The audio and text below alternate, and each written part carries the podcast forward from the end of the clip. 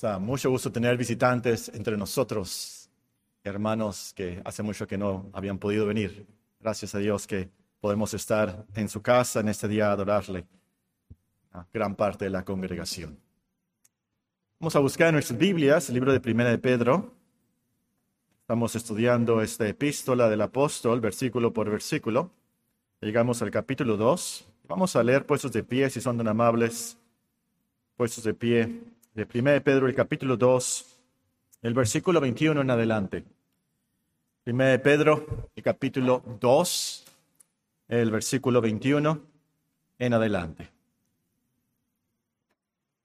Ustedes escuchan la escritura. Pues para esto fuisteis llamados, porque también Cristo padeció por nosotros, dejándonos ejemplo para que sigáis sus pisadas, el cual no hizo pecado ni se halló engaño en su boca. Quien cuando le maldecían no respondía con maldición. Cuando padecía no amenazaba, sino encomendaba la causa al que juzga justamente. Quien llevó él mismo nuestros pecados en su cuerpo sobre el madero, para que nosotros, estando muertos en los pecados, vivamos a la justicia. Y por cuya herida fuisteis sanados. Porque vosotros seréis como ovejas descarriadas pero ahora habéis vuelto al pastor y obispo de vuestras almas. Oremos para que el Señor nos ayude a entender y aplicar su palabra. Todos orando al Señor. Padre Santísimo, nuestro gran Dios, damos gracias que te podemos llamar Padre, nuestro Padre. Venimos como tus hijos, venimos, Señor, hambrientos, sedientos, te pedimos, Señor, que tú nos alimentes en tu misericordia, en tu paciencia, en tu sabiduría, que des a cada uno de nosotros el pan que necesitamos este día. Te damos gracias por nuestro Señor Jesucristo, que es nuestro mediador. Te pedimos estas cosas por sus méritos, nada de nosotros, pero por su sangre, su sacrificio, su vida. Te pedimos, Señor, que en este día escuchemos de Él y le obedezcamos. Que se cumpla esa profecía del salmista. Escucharán de él y le obedecerán. Rogamos, Señor, que mandes tu Santo Espíritu, que nos ilumine, nos transforme, que nos lleve a Cristo, aún más cerca de Cristo y de su cruz. Te rogamos ahora en la predicación de tu palabra, porque es tu palabra, que no vuelva a ti vacía, sino haga aquello lo cual lo enviaste, que la prosperes conforme lo has prometido. Si hablo, que hable conforme a la palabra de Dios. Y si ministro, que ministre conforme al poder que Dios da, para que en todo sea nuestro Señor Jesucristo glorificado. En su nombre te lo rogamos. Amén. Sentémonos, hermanos. El domingo pasado anuncié que hoy estudiaríamos del capítulo 3 de Primera de Pedro y estudiaríamos cómo vivir con un esposo malo, cómo vivir con un esposo incrédulo. Pero por la lluvia cancelamos el culto el domingo pasado, así que veremos ese tema el próximo domingo, Dios mediante. Prosiguiendo con nuestros estudios de Primera Pedro, el capítulo 2, esta mañana vamos a concentrarnos, enfocarnos en el versículo 24. Ya vimos este pasaje, por así decirlo, con un telescopio capítulo 2, y ahora lo estamos viendo con un microscopio, enfocándonos, acercándonos más al texto. Y para esta mañana nos toca meditar el versículo 24, un versículo muy apropiado para este domingo de Santa Cena, porque nos enseña sobre la muerte de nuestro Señor Jesucristo. 1 Pedro 2, 24.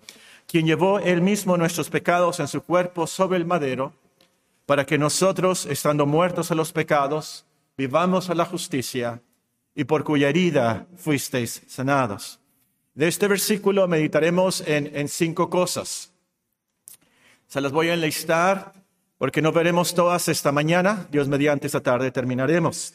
La primera es la persona a quien se refiere el apóstol, quien llevó él mismo en su cuerpo. La segunda es los pecados que llevó nuestros pecados. La tercera cosa que vamos a ver, la palabra que describe la cruz, el madero. La cuarta, el propósito por el cual llevó nuestros pecados, para que nosotros, estando muertos a los pecados, vivamos a la justicia. Y la quinta y última, la profecía de estas enseñanzas, y por cuya herida fuisteis sanados. Muy bien, en primer lugar, notemos la persona a quien se refiere el apóstol cuando él dice en nuestro texto, quien llevó él mismo en su cuerpo. Por el versículo 21 sabemos que el apóstol se refiere a nuestro Señor Jesucristo. Él fue quien padeció por nosotros. Pero en nuestro texto el apóstol lo enfatiza diciéndonos que fue Él mismo en su cuerpo. ¿Por qué hace esto? Bueno, lo hace para enseñarnos cuando menos tres cosas. La primera lección, la primera enseñanza es que Cristo personalmente llevó nuestros pecados. Fue Cristo mismo en su cuerpo. No fue un apóstol, alguien que mandó, no fue un ángel, no fue una aparición. Fue el Hijo de Dios personalmente quien llevó nuestros pecados. El autor de Hebreos hace un excelente comentario sobre esta lección. Noten qué tan tremendo es esto que Cristo personalmente llevó nuestros pecados. El autor de Hebreos en el versículo 1 del capítulo 1 dice, Dios, habiendo hablado muchas veces y de muchas maneras a los padres por los profetas, en estos posteriores días nos ha hablado por el Hijo, a quien constituyó heredero de todo y por quien asimismo hizo el universo, el cual, siendo el resplandor de su gloria, la imagen misma de su sustancia, quien sustenta todas las cosas con la palabra de su poder, habiendo efectuado la purificación de nuestros pecados por medio de sí mismo, se sentó a la diestra de la majestad en las alturas. Y es lo que nos dice 1 Pedro 2.24 más, comprimido por supuesto. Más elocuentemente lo dice el autor de Hebreos. Pero lo mismo, por supuesto, es Cristo, el Hijo de Dios, el resplandor de la gloria de Dios, la imagen misma de la sustancia de Dios, es quien purificó nuestros pecados por medio de sí mismo. Esto quiere decir, hermanos y amigos, que nuestros pecados son tan punibles, son tan graves, que solo Cristo podía llevarlos. Si un ángel hubiera podido hacer esto, el, Dios por supuesto hubiera mandado a un ángel. Pero un ángel no podía hacer esto. Un apóstol no podía hacer esto, menos un apóstol que es hombre. Solo la sangre de Cristo es tan digna para el sacrificio que calma la ira de Dios provocada por nuestros pecados. Solo Cristo, diría Juan el Bautista, solo Cristo puede ser el Cordero de Dios que quita el pecado del mundo. Esa es una lección entonces que nos, enseña nuestro texto cuando nos dice, ¿quién llevó él mismo en su cuerpo? Fue Cristo personalmente. Entonces, hermanos y amigos, confiemos totalmente en el poder omnipotente de la sangre del Calvario. No hay pecado en tu vida que esa sangre no pueda borrar totalmente es la sangre del unigénito Hijo de Dios, como dice un himno, bueno, como dice la palabra de Dios. Bien, segunda lección. La segunda lección de estas palabras es que Cristo corporalmente llevó nuestros pecados. Los llevó personalmente, pero también los llevó corporalmente, quien llevó él mismo en su cuerpo. Esto no significa que eh, Cristo no llevó nuestros pecados en su alma. Por supuesto que sí. Su cuerpo aquí, en su totalidad, incluye su alma. Y la verdad es, sabemos que Él sufrió más en el alma que en el cuerpo. Pero el punto aquí es que llevó nuestros pecados en un cuerpo como el de nosotros. Un cuerpo de sangre, huesos, músculos, hormonas como el de nosotros. Lo que nos enseña Pablo si tienen sus Biblias en Colosenses capítulo 1 y el versículo 21. Colosenses capítulo 1 y el versículo 21. Colosenses capítulo 1 y el versículo 21.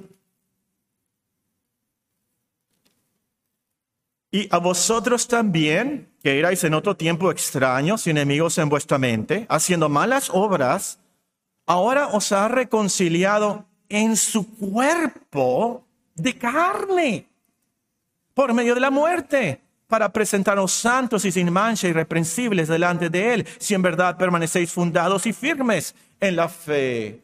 A mí me encanta, como lo dice el apóstol en otra parte, porque lo que era imposible para la ley, por cuanto era débil por la carne, nuestro cuerpo, Dios enviando a su Hijo en semejanza de carne de pecado y a causa del pecado condenó el pecado en la carne para que la justicia de la ley se cumpliese en nosotros. Hermanos y amigos, esta es una lección esencial del Evangelio. Pecamos en cuerpo, en la carne. Cristo nos salva en cuerpo, en carne. Nos explica Hebreos 2.14 la Navidad. Nosotros somos de carne, de hueso, de sangre. Por esa razón, Cristo se encarnó y vivió una vida perfecta en un cuerpo como el de nosotros.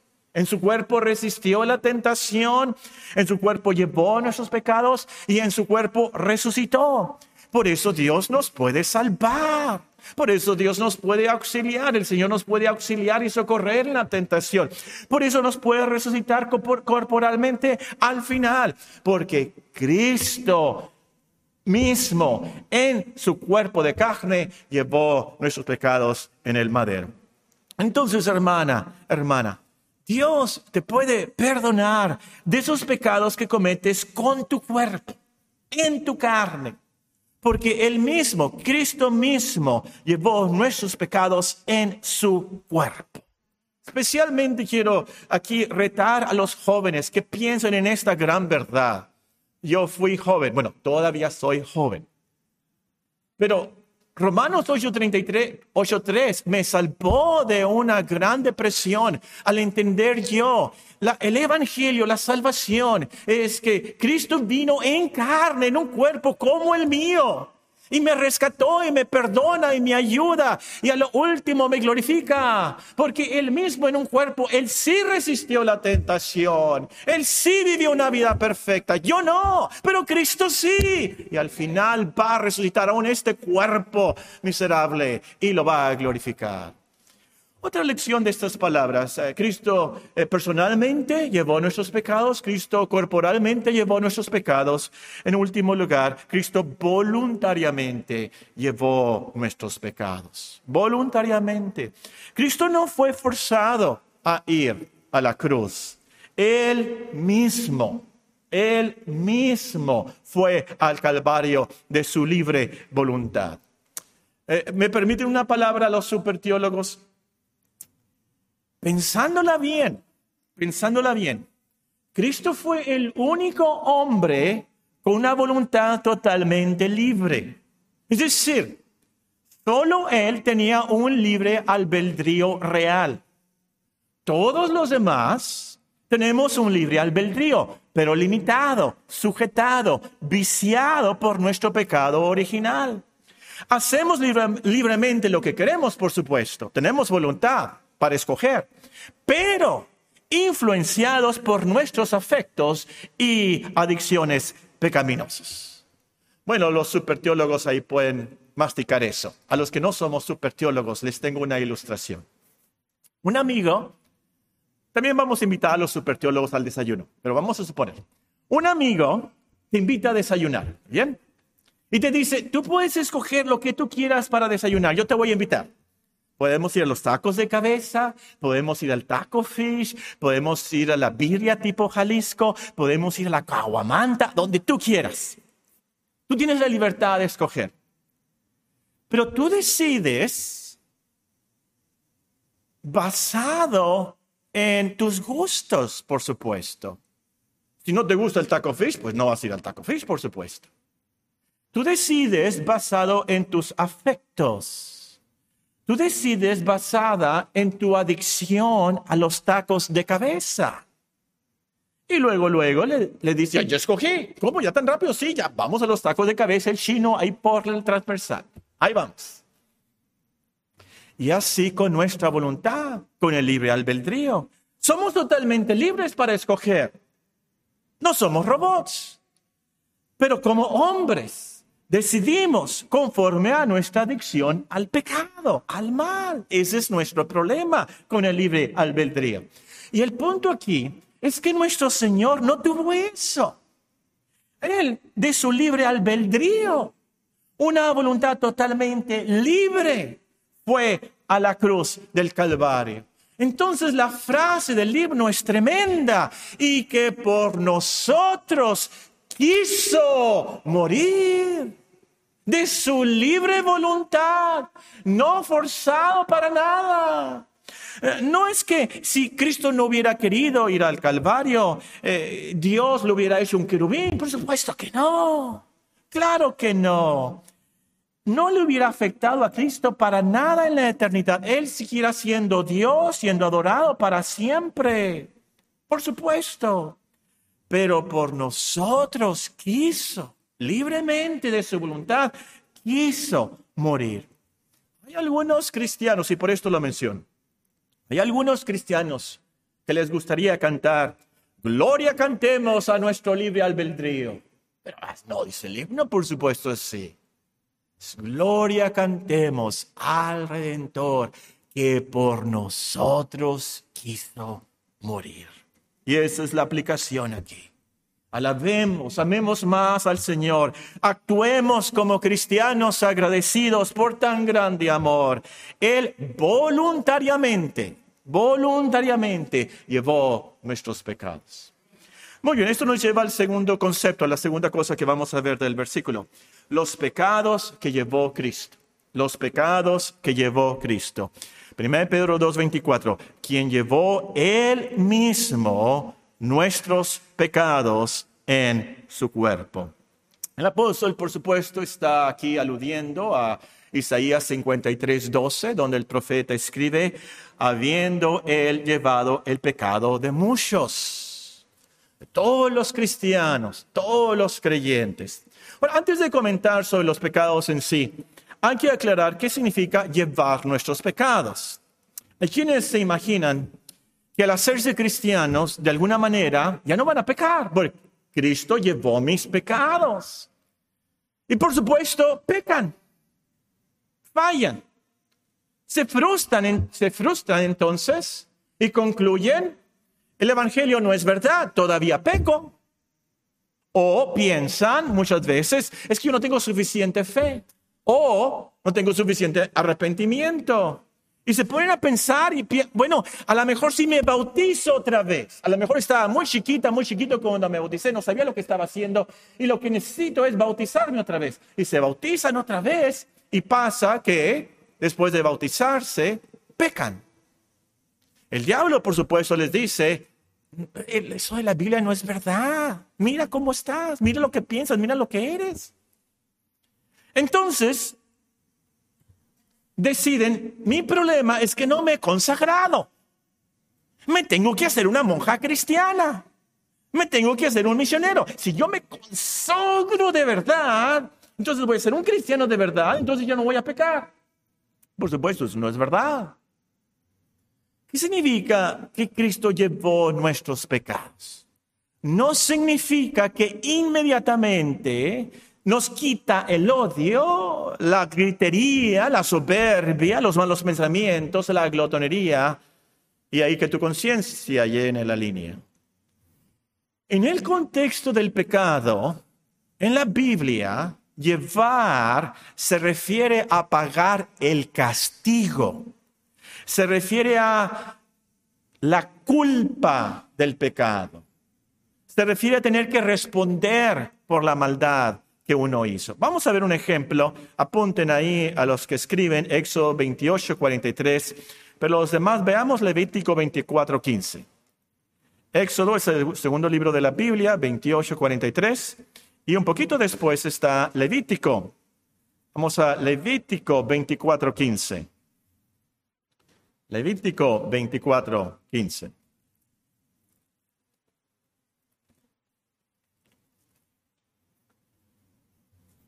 Levítico 24:15. Ah, ah, este es un ejemplo, hay otros por supuesto, pero aquí está muy claro. A los hijos de Israel hablará diciendo, cualquiera que maldijere a su Dios, ¿qué? Llevará su iniquidad. ¿Qué quiere decir eso? El que, luego nos dice el, el, siguiente versículo, el que blasfemare el nombre de Jehová ha de ser muerto. Toda la congregación lo apedreará, así el extranjero como el natural, si blasfemare el nombre que muera. Entonces, llevar su iniquidad es ser castigado, es ser culpable, es ser responsable de la maldad que hizo. Muy bien, entonces esto quiere decir, nuestro texto, Cristo llevó nuestros pecados, significa que en el madero fue castigado por nuestros pecados. Él sufrió la culpa que merecía nuestros pecados. ¿Y qué merecía nuestros pecados? La muerte. Eso fue lo que pasó. Por eso dice nuestro texto que Él llevó nuestros pecados. Muy bien, habiendo aclarado eso. Creo que pecado es una palabra, estábamos hablando el miércoles de oración, la palabra méritos, que la usamos mucho, pero realmente no la conocemos, no sentimos el peso de lo que significa méritos. Yo creo que pecados es una palabra eh, que tanto repetimos en la cristiandad que como que ya ha perdido su sabor tan amargo. El pecado no es algo leve. E, el pecado no es un error, una fallita. El pecado es algo tan terrible, tan gravísimo que si no hubiera pecado, no hubiera enfermedades, no hubiera accidentes, no hubiera muertes, no hubiera infierno, no hubiera calvario. Es por el pecado que Cristo murió en la cruz. El pecado va a ser algo muy, pero muy terrible. Ahora, en 1 Juan leemos que el pecado es la transgresión de la ley. Esto quiere decir esencialmente que el pecado es desobedecer a Dios. Desobedecer a Dios. Y, esto es terrible, grave, porque Dios es nuestro creador. Pero además Dios es nuestro sustentador. Sin Dios no vivimos, ni respiramos, ni somos. Y además, por supuesto, en la iglesia estoy aquí hablando, Él es nuestro Salvador. O también podría decir, como dice en Timoteo, Él es el Salvador de todos los hombres. Él nos provee, nos sustenta. Entonces, esto quiere decir, si pecamos es peor que como el perro que muerde la mano del, amo, del amo que, que le da la comida. Es una gran traición, rebeldía. Esto es algo terrible. A lo mejor usted piensa, bueno, es cierto, ¿verdad? Qué feo los, que se drogan y que que matan a sus mamás por droga y qué feo los asesinos y los rateros y, supiste de la amiga de la Daniela que la asaltaron ahí afuera. Que, que, que, me lo metan a la cárcel, que los fusilen a todos esos, y qué pecadores, ¿verdad? Yo no soy de esos. Yo, yo no me paso el alto en amarillo, me lavo los dientes tres veces al día.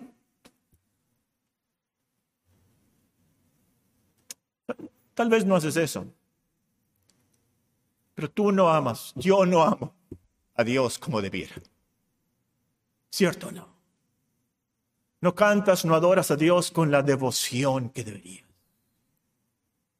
Menosprecias la mesa del Señor. ¿Sí o no? Eres impaciente con tu esposa, con tu esposo. Eres impaciente con tus hijos. Eres impaciente con tus vecinos. Eres impaciente con tus maestros, con tus jefes, con tus hermanos. No los amas como debieras. Y no haces muchas cosas que deberías hacer. Ese es un gran problema y un gran pecado. Hay muchos que dicen, yo no hago eso, yo no hago eso, yo no hago eso, yo no hago eso. Bueno, pero haces esto, haces esto, haces esto. Hay pecados de omisión y hay pecados de comisión. Santiago nos dice, si pecas una sola vez, con eso ya has transgredido toda la ley de Dios.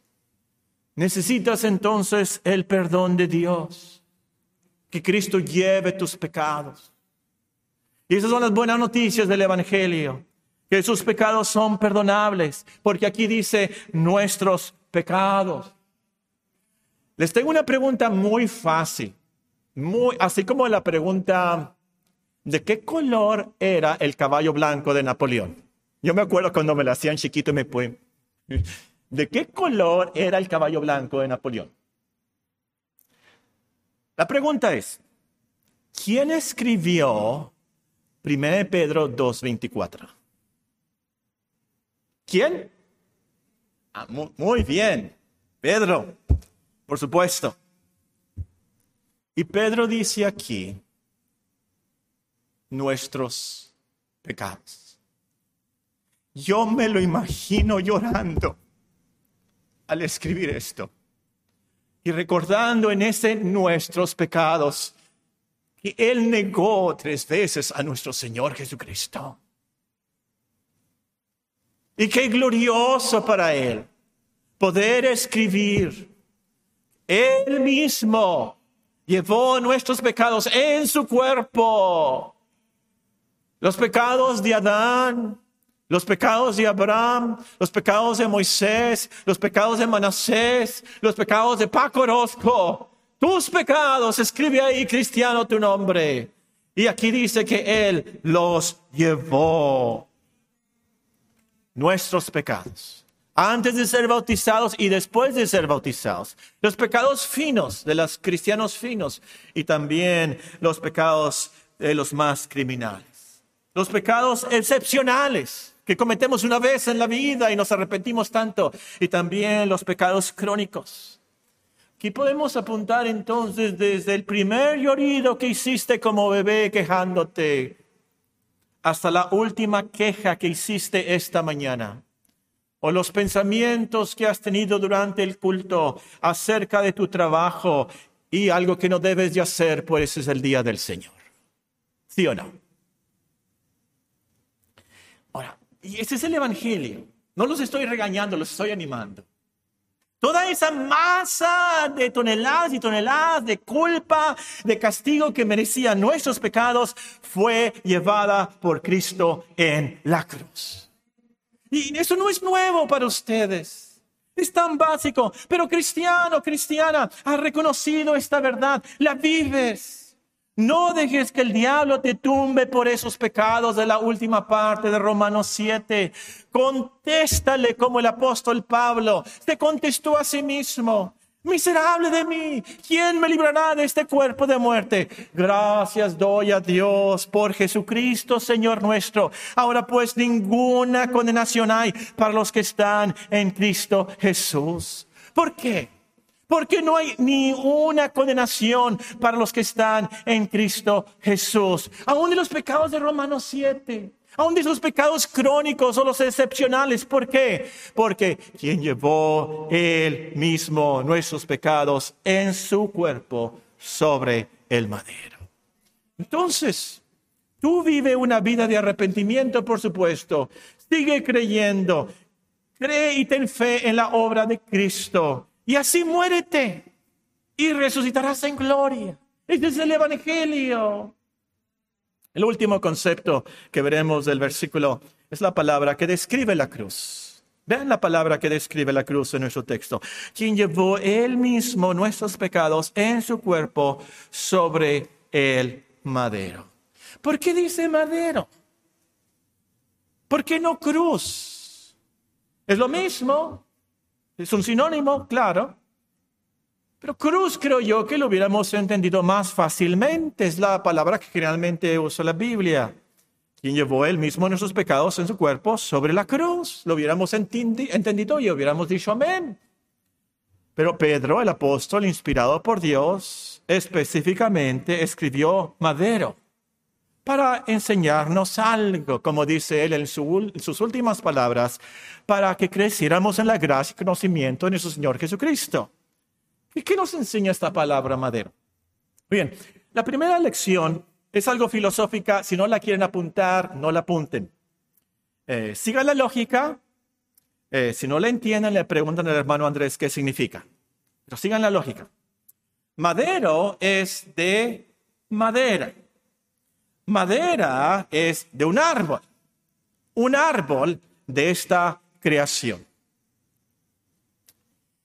Nuestro pecado, nuestro crimen, nuestra rebeldía, nuestros pecados se llevaron a cabo en este mundo, en esta creación.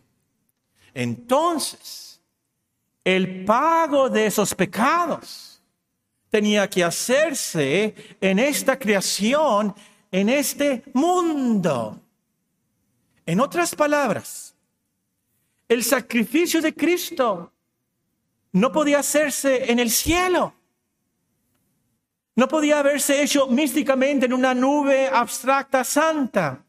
Tenía que ser en este mundo, en esta creación, en este mundo maldito, porque aquí sucedió el pecado.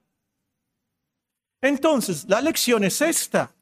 Dice Madero, para recordarnos que Cristo llevó nuestros pecados en esta vida, en esta creación, en este mundo, en la realidad del tiempo y el espacio en que pecamos nosotros. En otras palabras, en las palabras de Romanos 8:20 y los versículos que siguen, en esta creación sujeta maldición por nuestros pecados. Por eso dice madero. La segunda lección sí la pueden escribir. Es más bíblica. Pero antes vean Deuteronomio 21, 22. Deuteronomio 21, 22 y 23. Si, pueden, eh, subrayen unas palabras que les voy a dictar de estos versículos. Si pueden. No sé si se, se puede subrayar en los celulares. ¿Sí? Le pregunta a la hermana Mónica Junior, ¿verdad? Cómo subrayar en sus celulares. Si tiene una Biblia por su celular. Deuteronomio 21, 22 y 23. Este es el primer versículo que menciona la palabra madero en la Biblia. Entonces, bueno, voy a comenzar a leer el versículo 20. Y dirán a los ancianos de la ciudad, este nuestro hijo es contumaz y rebelde, no obedece a nuestra voz, es un glotón y un borracho. Entonces, todos los hombres de esa ciudad lo apedrearán y morirá. Así quitarás el mal del medio de ti, y todo Israel oirá y temerá. Si alguno hubiere cometido algún crimen, subrayen la palabra crimen, si alguno hubiere cometido algún crimen digno de muerte, subrayen la palabra muerte, y lo hicieres morir, lo colgaréis, subrayen la palabra colgaréis, lo colgaréis en un madero. No dejaréis que su cuerpo pase la noche sobre el madero. Sin falta lo enterrarás el mismo día. Porque maldito, subrayen maldito, porque maldito por Dios es el colgado, y no contaminarás tu tierra que Jehová tu Dios te da por heredad. Es por estos versículos de Deuteronomio que el apóstol usa la palabra madero. Y el punto es, la palabra madero nos recuerda que Cristo murió, pero como un criminal, como si hubiera cometido un crimen, el crimen de la humanidad. Cristo murió colgado, maldito, maldito de Dios, por la culpa de nuestros crímenes contra Dios. La maldición de la ley, la maldición de Deuteronomio era para nosotros. Pero Dios maldijo a su Hijo. Su cerebro cristiano está pensando, como que he escuchado eso en alguna parte. Probablemente su cerebro cristiano esté pensando en Galatas 3, Galatas 3, el apóstol usa las palabras de Deuteronomio y esas palabras que subrayamos y nos dice en Galatas 3 y el versículo 9, de modo que los de la fe son bendecidos con el creyente Abraham, porque todos los que dependen de las obras de la ley están bajo maldición. Pues escrito está, maldito todo aquel que no permaneciere en todas las cosas escritas en el libro de la ley para hacerlas y que por la ley ninguno se justifica para con Dios es evidente, porque el justo por la fe vivirá. Y la ley no es de fe, sino que dice, el que hiciera estas cosas vivirá por ellas. Cristo nos redimió de la maldición de la ley. hecho por nosotros maldición, porque está escrito, maldito el que es colgado en un madero. Entonces, hermanos, y esto es súper increíble, Dios maldijo a su Hijo y lo torturó en esa horrible muerte que merecíamos nosotros. El Calvario fue la maldición de Dios sobre Cristo. De verdad fue un infierno terrible para él. No sé cuántos de ustedes estuvieron el domingo pasado en nuestro estudio de Esteban, la vida de Esteban. Esteban, como muchos de los mártires, murió calmado, muy valiente él. Pero Cristo no. ¿Se han puesto a pensar en esto? Cristo no murió muy calmado. No podía morir calmado. El increíble dolor de la maldición de Dios lo hizo clamar, Dios mío, Dios mío, ¿por qué me has desamparado? ¿Se acuerdan? Eloí, Eloí, la masa bactani. Fue terrible ese grito. Tan terrible que el sol y todas las estrellas del universo apagaron sus luces. ¿Se acuerdan? ¿Por qué? Nuestro texto nos da la razón. Quien llevó él mismo nuestros pecados en su cuerpo sobre el madero. Sobre el madero. Un lugar de maldición. ¿Y cuál es la aplicación de esto? Hermanos, hermanas, no temamos la maldición de la ley para nada. Somos creyentes, hemos creído el Evangelio, entonces no temamos la maldición de la ley para nada. Espero que te haya sucedido a ti. Le sucede a todo verdadero cristiano, cuando menos una vez en la vida. Que usted está leyendo sobre la ley, está leyendo los salmos, está leyendo las epístolas donde repiten los mandamientos de Dios y lo que Dios demanda y hace con el codicioso, con el hijo desobediente. Leer, acabamos de leer del hijo desobediente lo que hacían en los tiempos antiguos. Un hijo desobediente y contumaz, borracho y glotón, lo tenían que pedrear a muerte.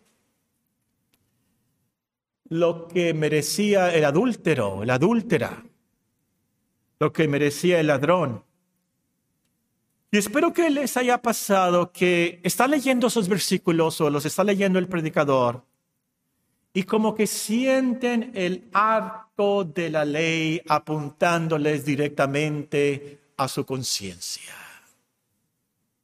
Y tienen un ligero nerviosismo o un nerviosismo muy grande en su conciencia. Cuando su conciencia le recuerda ciertos pecados ciertos pensamientos. Los animo, los motivo, hermanos, como cristianos. Te has arrepentido, has escrito el mensaje que Dios nos ha dado acerca de su Hijo.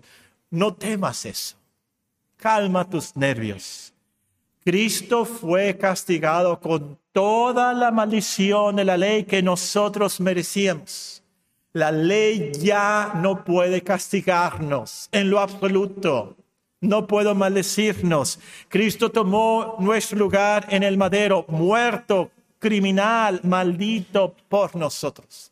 La ley nunca, nunca, nunca nos puede condenar. Por eso dice Romanos 8.1, no hay ni una sola condenación para los que están en Cristo Jesús. Entonces, y con eso termino, vive sabiendo que tenemos paz para con la ley de Dios. Ahora tenemos la bendición de Dios, no la maldición de Dios.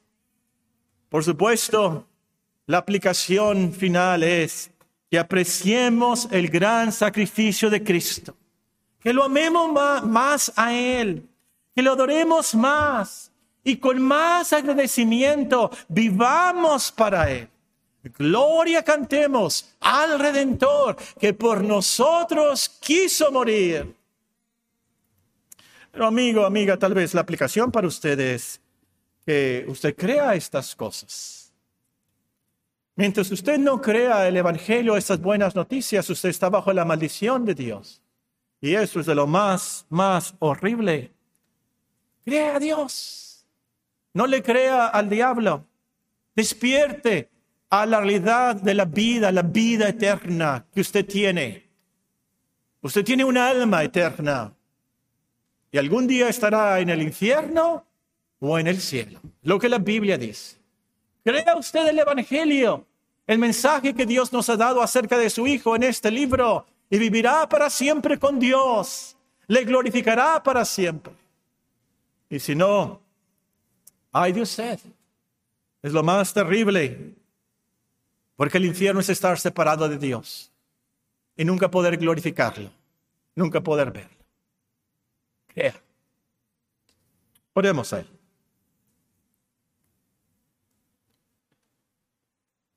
Quien llevó él mismo nuestros pecados en su cuerpo sobre el madero, para que nosotros, estando muertos a los pecados, vivamos a la justicia, y por cuya herida fuisteis sanados.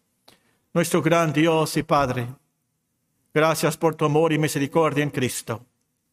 Gracias que nos has limpiado y has borrado de nuestro récord, de eh, eh, en nuestra conciencia de toda obra mala que hemos hecho y haremos por los méritos de Cristo.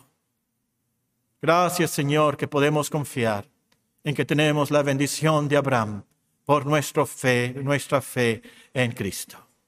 Gracias, Señor, que nos has librado de la maldición de la ley por Cristo.